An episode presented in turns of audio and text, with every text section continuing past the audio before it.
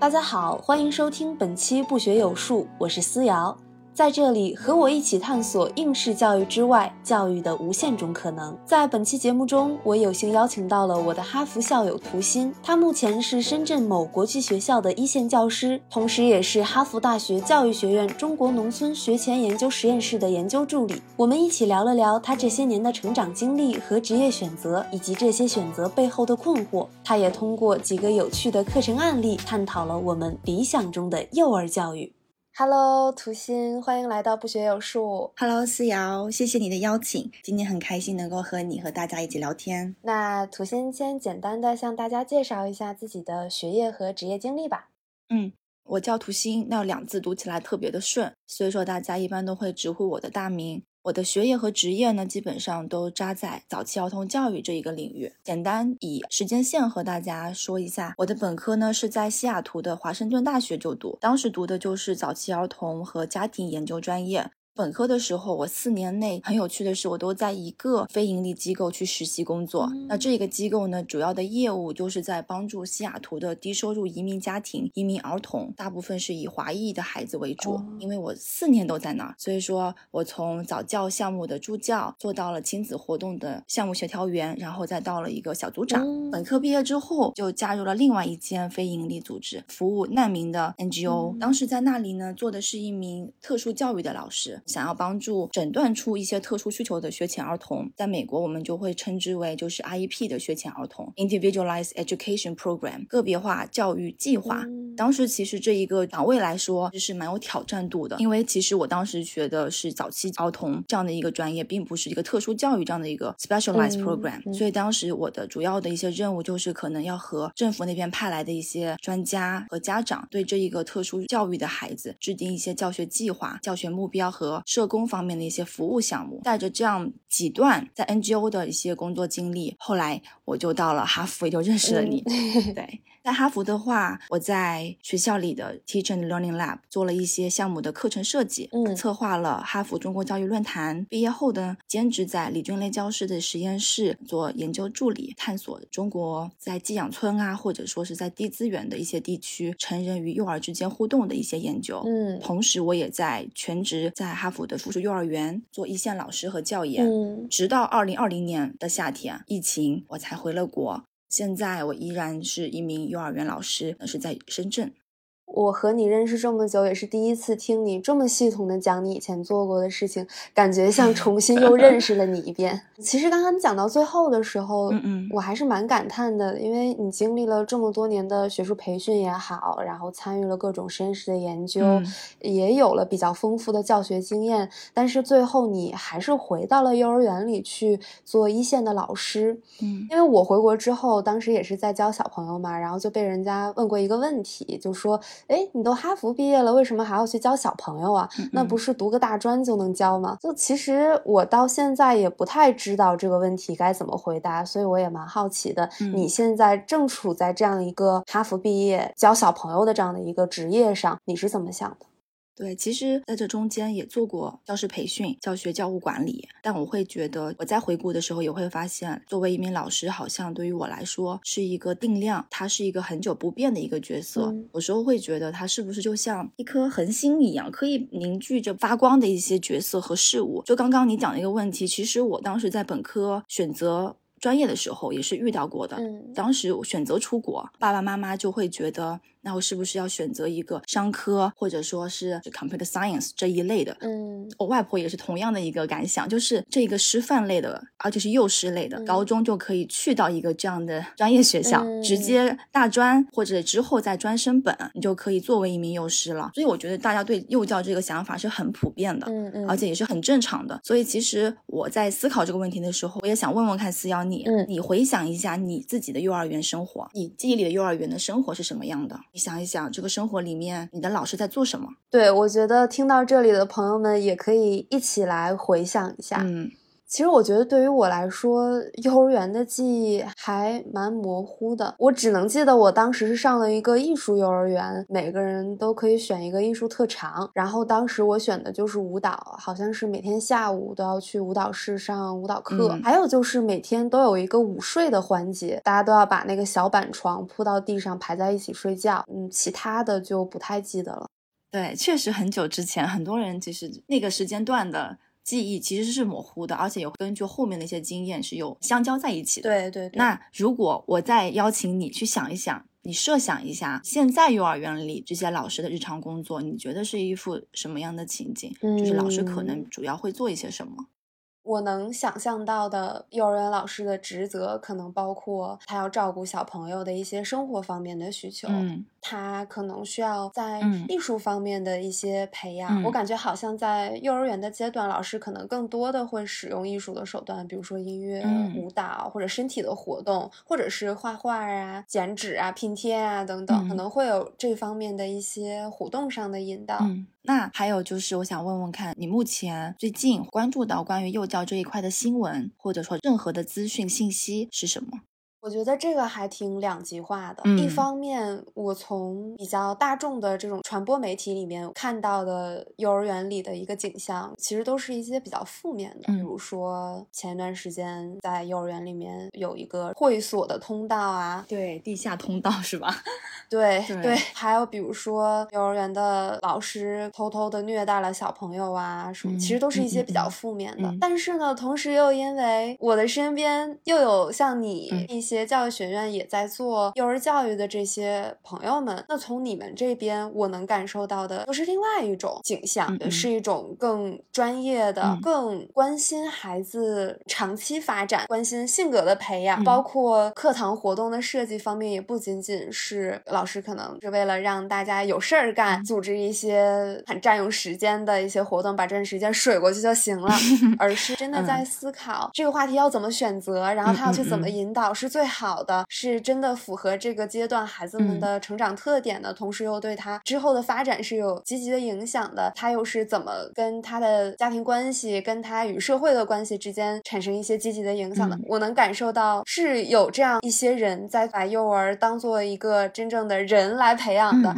而不是当做一个可以糊弄过去的这样的一个角色 来培养的。对，所以其实你刚刚提到，我觉得就很有意思，因为我之前没有意识到这种印象是这么割裂。嗯。其实刚刚邀请你和大家一起来回想、去设想，就是因为想要让大家察觉到你可能对早期儿童教育已经了解了什么，或者说你还不了解什么，你疑惑的是什么。同时，这样的一个回想和思考，能够帮助我们追溯到对于幼教这个职业的一些想法的起源可能是什么。我也问了这个问题，我问了我男朋友，问了我身边从本科开始知道我做这一行，有看着我经历国内国外的不同的工作生活也好的朋友，也问了我的外婆。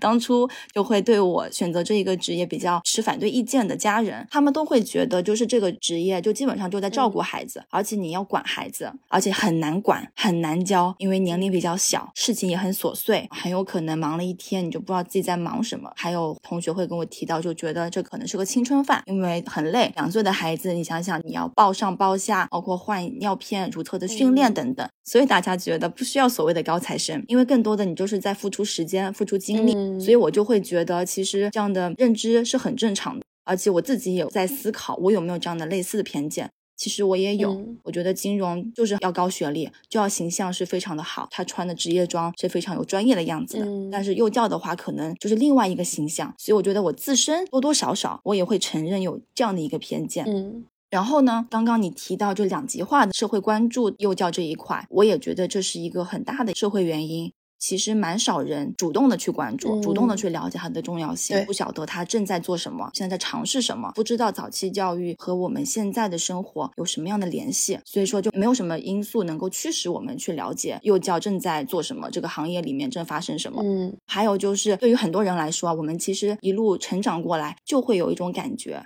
感觉学校基本上就是使用老一套的，或者说可以使用一成不变的一些内容，可以依赖一些经验去完成一些日常的工作。嗯，这一些我觉得还是比较坚固的，在我们的脑海里面。对，我就会在想，我现在是一名幼儿老师，嗯，我有没有感觉到无聊？我真的讲实话。肯定会有，就是这个工作有没有创造性。我在被要求的事情上面，我有没有空间？这些东西有没有匹配我对教育？我想做一行，有没有匹配这一个信念？嗯，所以我就会在这样的个人的斗争中，会反反复复的。有时候会觉得别人问我是什么职业，我只会告诉他我是幼儿园老师，嗯，但我没有办法阐述出那么多。其实你知道吗？有这么多、这么多、多、这么多，我想跟你去分享，不是你想象中的幼儿园老师，是这样的幼儿园老师。但是有时候会发现，好像蛮无力的。所以我就会觉得，那最好的一个可能性就是我作为一线的老师实践出来，嗯，把我心中的一些对于幼教的一个理念，通过和孩子的互动、和学校里同事的互动，以及和家长的互动去实现出来。至少有种可能性可以让大家去看到，我才有可能去讲背后的一些故事。所以说，我觉得真正激励我的，就是想要去突破这样一些已经客观存在的事实，或者说已经成为主流的认知。对，确实，我觉得做博物馆教育的时候也会遇到这样的情况吧。嗯，就我觉得可能除了关注升学的这种 K 十二的教育，其他的这些好像还蛮非主流的教育形式都会有类似的困境。嗯，就是我一句两句我也讲不清楚，它其实是一件非常有价值的、非常重要的工作。所以真的可能就是像你说的，这时候我们能做的就是让我们付诸的实践和行动替我们说话，让它成为最有力的解释。嗯。嗯，那我也好奇，你希望通过你的实践让大家认识到的这个幼教的工作是什么样子的呢？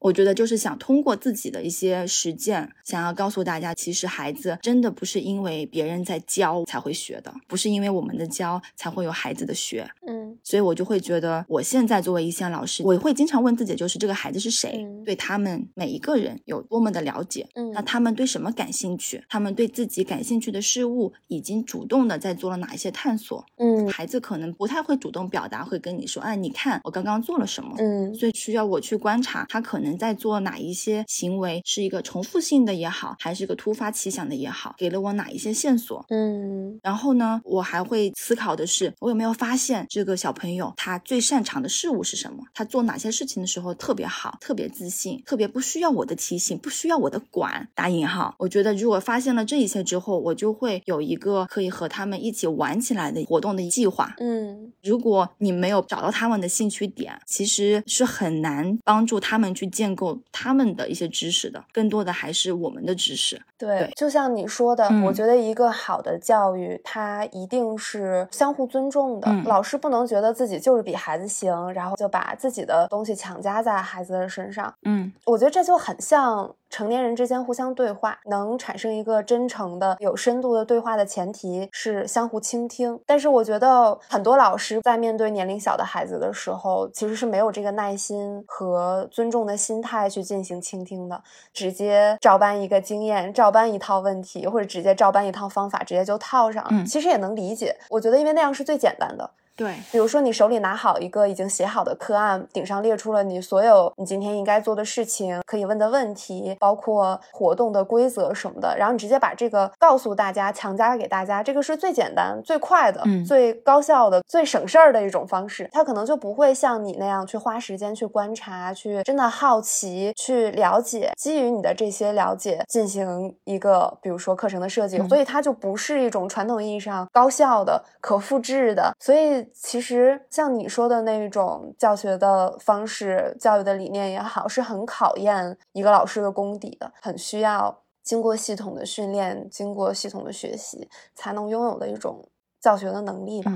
然后，那我们刚好说到教师培训的这个事情，我也蛮好奇，涂心，你觉得你在哈佛上过的印象最深刻的一节课是什么呢？我印象最深刻的一堂课，或者说是一个概念，就是和四幺一起在一月份上的一堂课，Slow Looking 是 Project Zero 的一个项目。嗯，它主张的就是对内容非常的耐心，有一些非常沉静的关注，使人产生积极的一些意义的创造和批判性的思维。嗯，我觉得。对我自己目前来说，很大的一个影响是把 slow looking 延伸到了 slow doing。嗯，有一个小的故事和大家分享哈。其实，在两岁到三岁的时候，如厕训练是对于儿童来说非常关键的一个里程碑。大概要做的一些事情就是将旧的尿片换到新的尿片。嗯，通常呢，我会觉得这是一个非常枯燥，甚至感觉并没有特别多教育意义的一个过程。嗯，可以想象。但是上完这堂课之后，我觉得它给予我另外一个视角，重新的去审视，重新去思考。如果我慢慢的去做。它会给到我什么样的一个启发？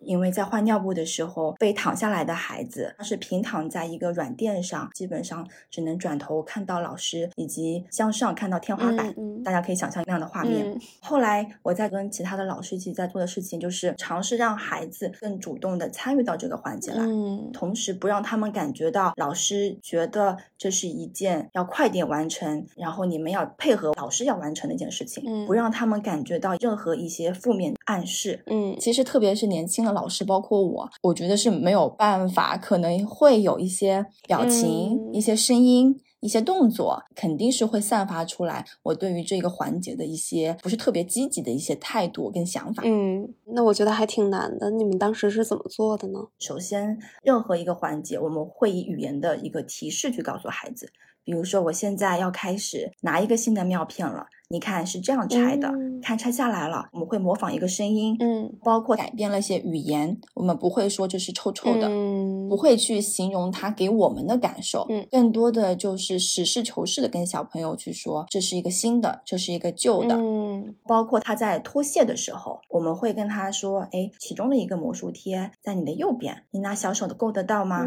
哦，很近了，很近了，然后够到了，让小朋友知道我们正在做什么，以及他们可以在这个环节中主。动的做一些什么？嗯。包括孩子在这个过程中，如果说他的语言发展不是很足够的话，他也许会去模仿一些声音，哪怕尿片上一只小动物的图像，嗯，有时候小朋友其实是想要跟老师产生互动的，嗯，我们就会抓住到这些契机，想要去和孩子发生一个有意义的一个连接，嗯，我们在之后也发现，当我们慢下来之后，能够体察到老师对于换尿片这个日常环节的情绪的一个改变，嗯，像我讲之前，其实一天要。换很多张尿片，嗯，非常多，很着急、很赶的一件事情。因为你知道你在换的时候，你就离开了教室，嗯，所以说你可能就没有办法在那个环境里面成为其他老师的一个帮手，嗯所以你会希望快一点，赶紧把它扔了。我们有时候急躁的情绪，其实也会让孩子可能会感觉到这是一个不重要的一件事情，嗯，或者说。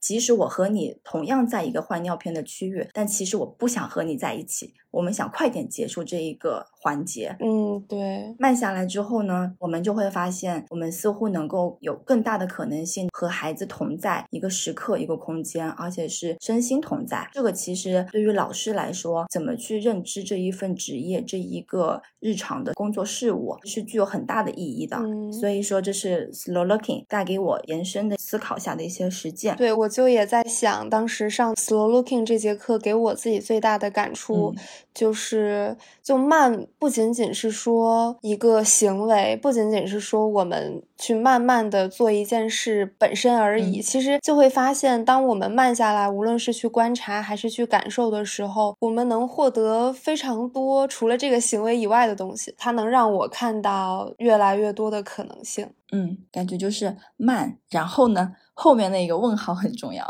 对。然后其实你刚刚在说的时候，我也很好奇，因为你在说之前，我从来没有想到过，就现在做幼儿园老师还要做换尿布这件事情，所以我也很好奇，图心，你作为幼儿园老师，你的一天当中你需要做的一些工作都包括什么呢？平常我觉得幼儿园老师的工作还是会分为 care 部分。和教学探究方面，嗯，那如果是照料部分的话，老师很大一个工作就是生理方面，包括喝水，包括他的就餐，嗯，他的如厕，就是上厕所这样子。嗯，除了照料部分，其他的涉及到的就是教学，或者说和孩子的一起玩中学的这样的一个环节。对对对对，我就讲讲我的个人的经历跟实践好了。嗯，教学上面第一个可能会去做的就是孩子的 language plan。语言的一个计划，嗯，因为基本上幼儿园开始中英都会有所顾及。我现在在广东地区，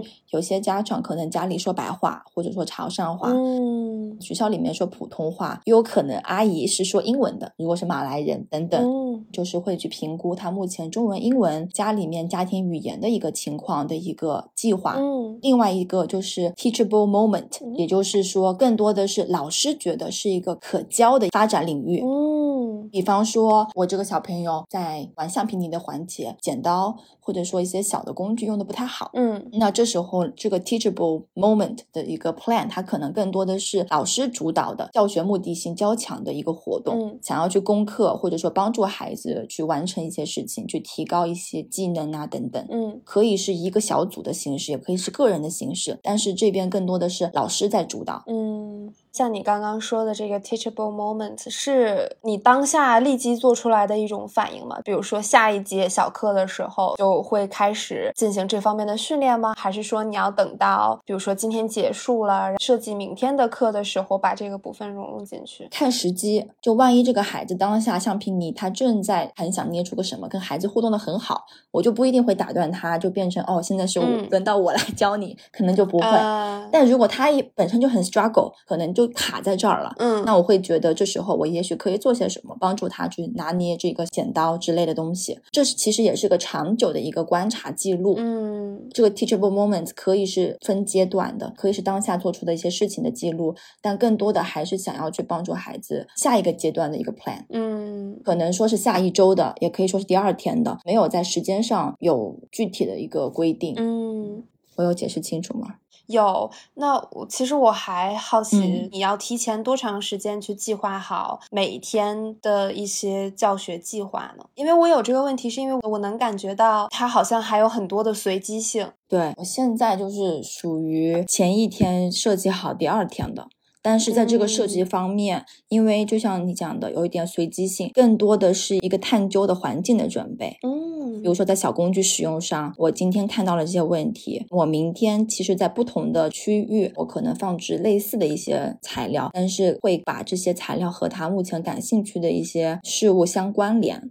其实蛮灵活的。嗯，对。但是刚刚讲的 teachable moments 是一周要教一次的。啊，就相当于我们要交给上面，告诉他我们作为老师在做的一些事情，我们做了哪一些。明白，明白。这个就相当于是比较像刚刚讲的教师为主导的，嗯，还有一些呢，就是刚刚讲到环境里面比较开放性的 provocation plan，嗯，对，启发是环境创设的一个。计划，嗯，那这个计划里面，首先会创设一个吸引小朋友想要进去去探究一番的环境材料的投放，也是基于孩子目前正在感兴趣的事物的一些投射，嗯，孩子能够马上可以联系到，哦，这不就是点点点啊，并且比如说最近中秋节，那可能就一个月球的一些书籍在那一边，嗯，这个 provocation 的计划更多的是孩子来主导他怎么玩，嗯，跟刚刚的 teachable moments 有这样的一个。个区别，嗯，然后第四个可能就是 inquiry mapping，找孩子的探究的兴趣，也就是像在地图里面找一个定位一样，嗯，慢慢慢慢才能找到大概的一个方向，再慢慢精确这样子。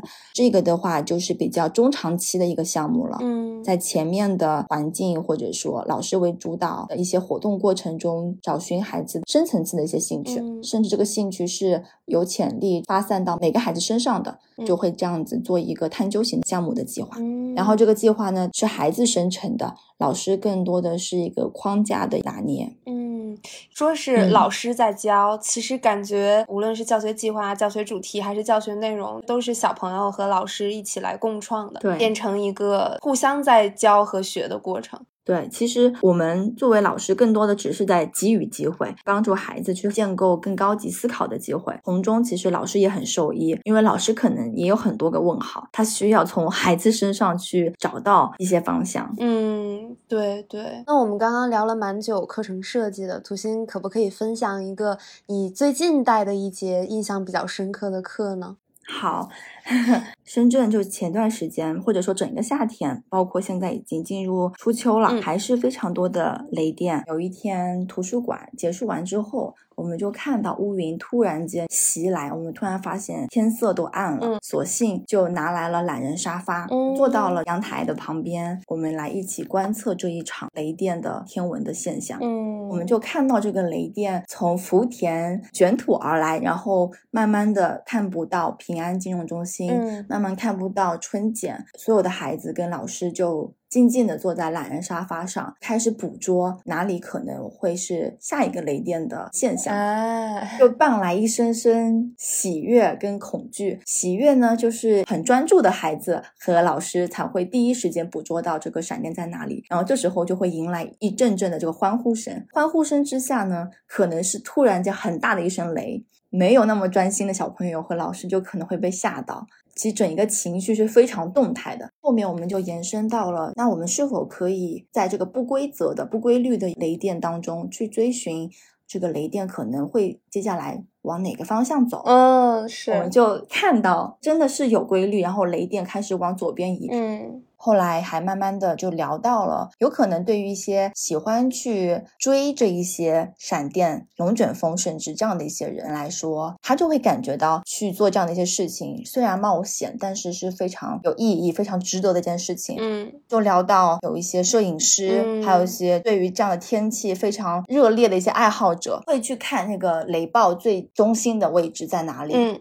不想要去和孩子再去拓宽他们可能已经既定的一些想法，就是雷电不一定对于很多人来说是害怕的，可能他们就是很喜欢，也是有可能。当然，还有一些人，我们聊到他们是很严谨、很严肃的对待这样的一个现象，他们可能就是最初的一些天气观测员，去了解在哪里会产生这样的最大的雨，可以怎么样做出一些预警，或者说是防范。然后就会聊到我们看到阳台外面的玻璃的一些湿度，嗯，就会发现那些科学的或者说现在很流行的 STEM 的那些内容，就是在很自然的对话当中去生成了。除了讲到这些现象信息类的，我们还有聊到你觉得此时此刻谁会害怕？嗯，小朋友们聊到狗狗会害怕，他们甚至分享到自己的思考。他们说，狗狗不一定是因为雷电的光亮而害怕，他觉得狗狗可能是在雷电的时候，房子会有这种震动感。他说，狗狗是害怕这一个。我当时就很惊喜，我觉得他是非常深的一个逻辑的思考。对，我就问他，那你怎么知道呢？他说，因为他的狗狗在春节的时候放鞭炮，他是不会害怕的。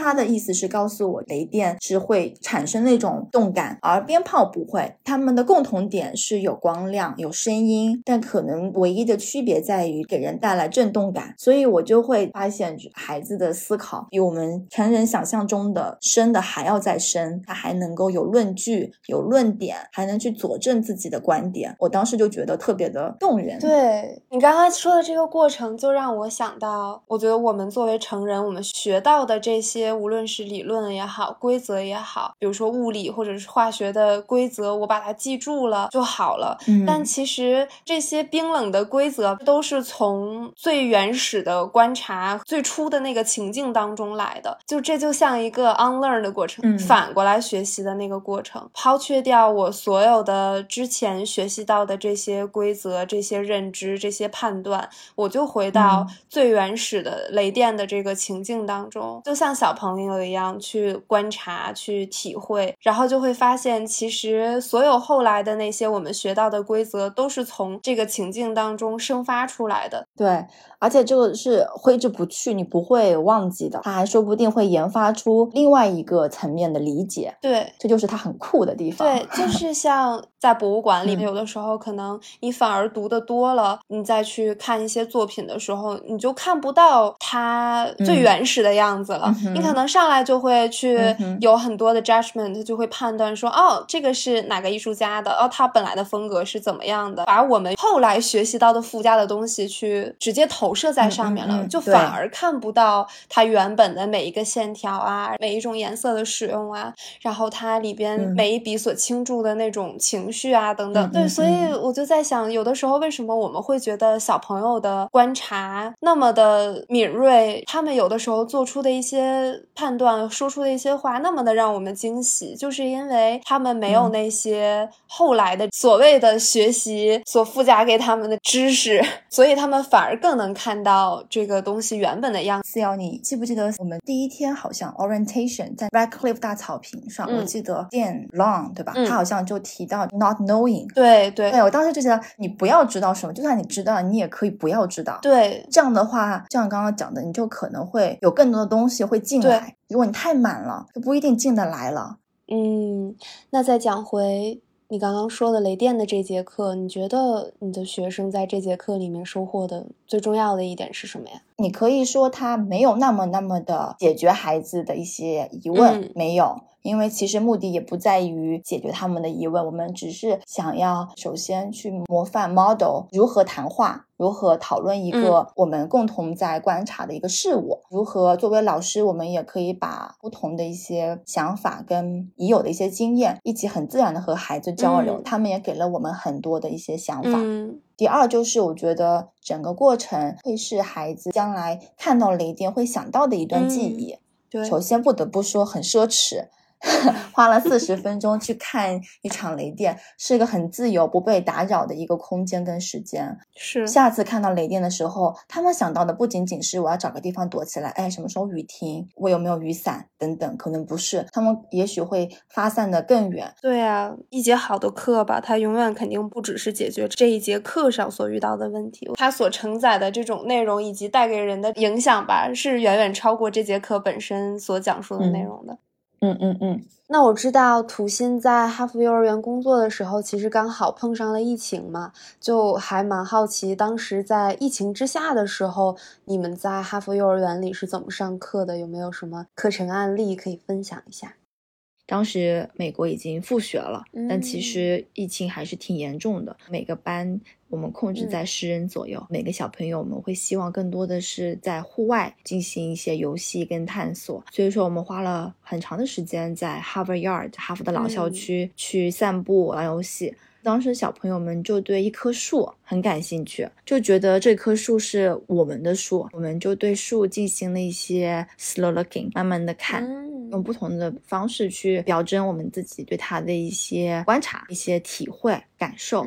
后来我们就发现，这一棵树的树种不仅仅是在 Harvard Yard，原来在我们幼儿园走到 Harvard Yard 的路上，你就会看到蛮多棵的。小朋友就开始想要去标记出，既然它是我们的树，是我们班级的班树，那我们就想说，能不能用一些方式去标记出这些树分别在哪里？然后我们就一起延伸到了对于一些地标物的观察，比如说我们想要说这棵树在这一个教堂门口。我们就对 landmarks 开始了一些观察，在观察的过程中，我们就了解到了很多雕塑等等。这个过程中，我们发现小朋友们对 mapping 对一个地图的绘制，他是非常感兴趣的。我当时就从写生画出那一些地标物以外，我们开始去了解地图的一个概念是什么，怎么样去绘制一个地图。嗯，其实这有非常多的设计思维、工程思维在里面。这时候我们发现，在研究这棵树，再到去了解。解我们的班数分别分布在我们周边的哪里的时候，我们发现我们对整个哈佛的校区有了一个新的认识。嗯，我们去回顾的时候，还记得我们为什么当初会对一棵这样的树感兴趣吗？我们为什么叫它为我们的班树？这时候小朋友就觉得，因为疫情啊，他们就提到，因为 COVID，我们不能经常在室内，要经常在室外。这时候小朋友就说了：“那如果别人来玩，别的小朋友来玩，他们怎么找到我们的树呢？嗯，他们怎么了解哈佛呢？小朋友们就会发现，他们现在做的这个地图是可以去连接将会要来参观的一些孩子，但是他们因为疫情也没有办法和他们一起建立关系，所以说感觉好像是一个无形中的桥梁。”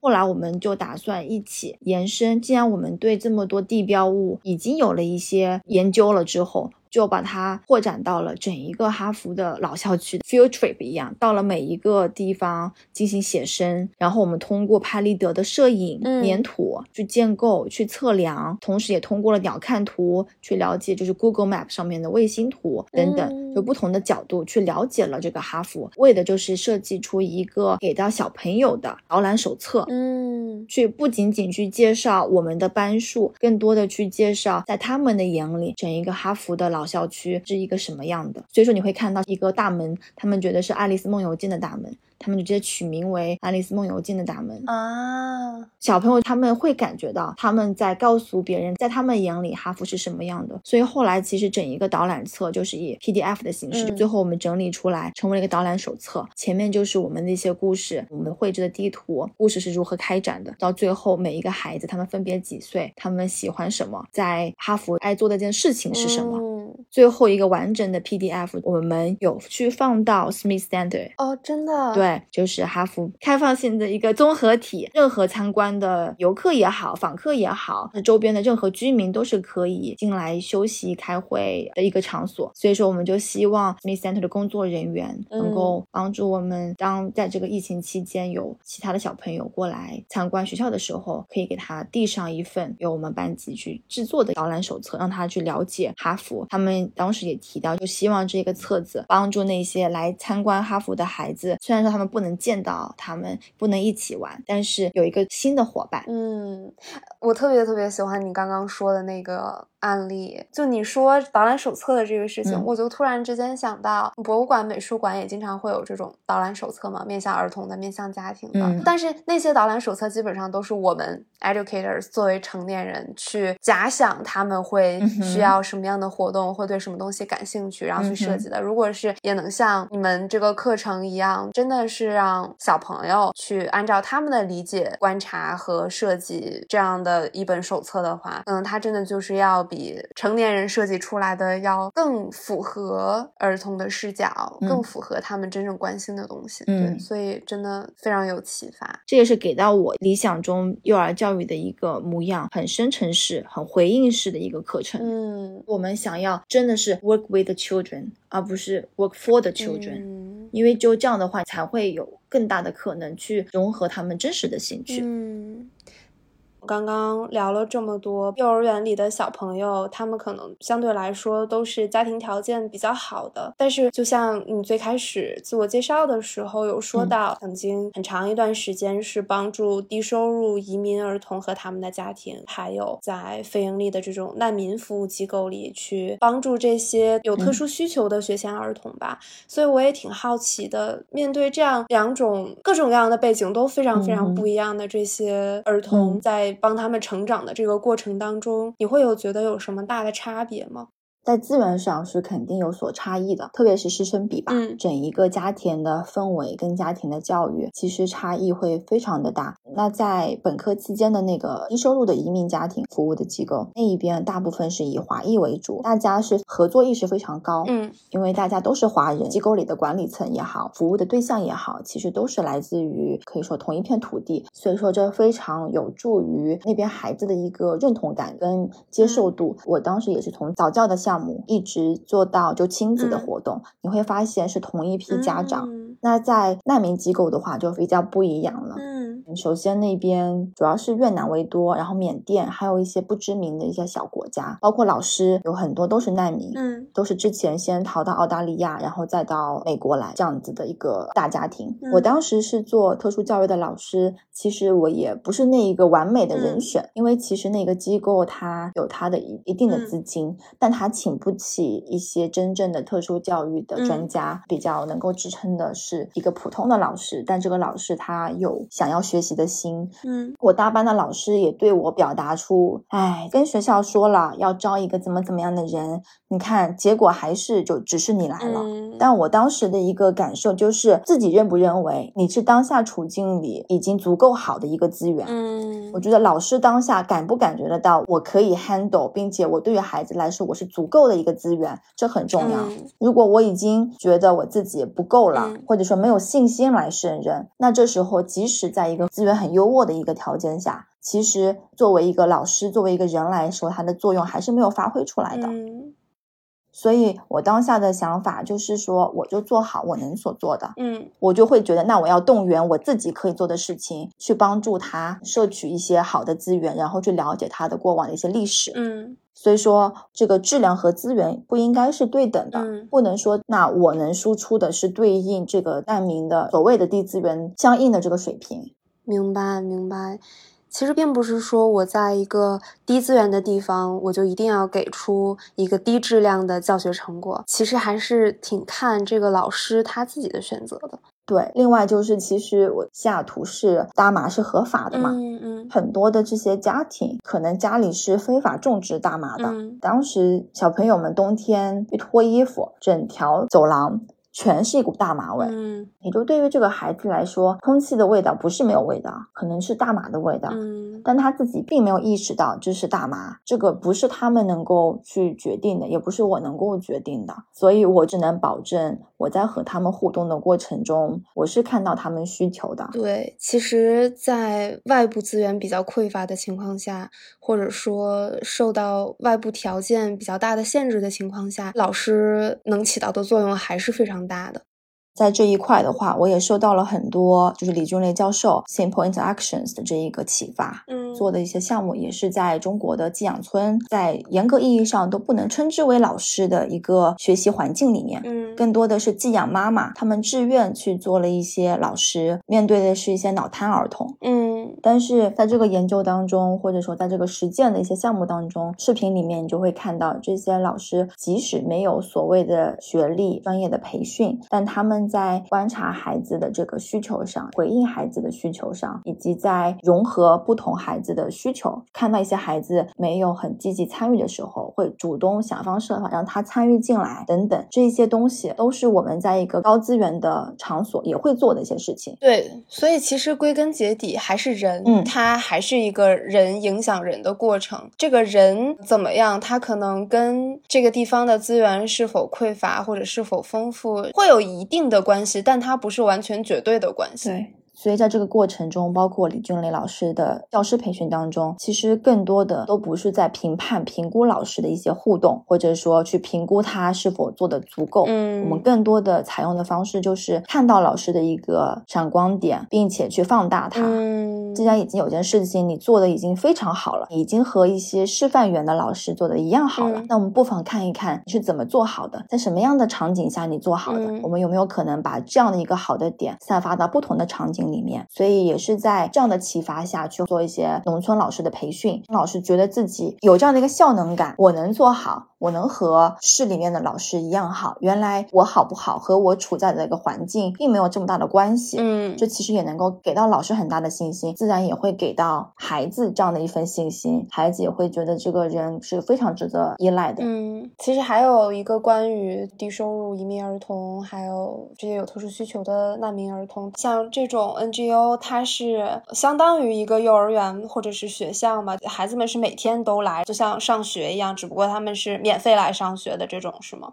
移民儿童的那个呢是 Head Start，是美国那个低收入的早期项目。呃，第二个它算 Public School 的旗下的，都是一周五天都要来上。从早到晚，嗯，还是一个学校，而不是一个课外的这种托育之类的这种，对吧？不是，对对对。嗯，那我也好奇，像在这样的学校里，大家每天做的事情都是什么样子的呢？它是有一个固定的时间线在走，它就非常的结构化。比如说来了之后，我们先吃早餐，会一起做圆圈活动，会跟大家展开讲一下今天可能会发生的一些事情，会以一个故事，会一首歌这样的一个内容。穿插在里面，后面呢就会进入到一个 choice time，老师会拿出一些玩具，这就是今天的 choice 会有的一些材料。choice time 是在五十分钟左右，嗯，小朋友们在玩完之后，他会进入到一个回顾时间，大概在十分钟。那怎么回顾呢？会分成三个组。有三个老师分别带，一起去回顾。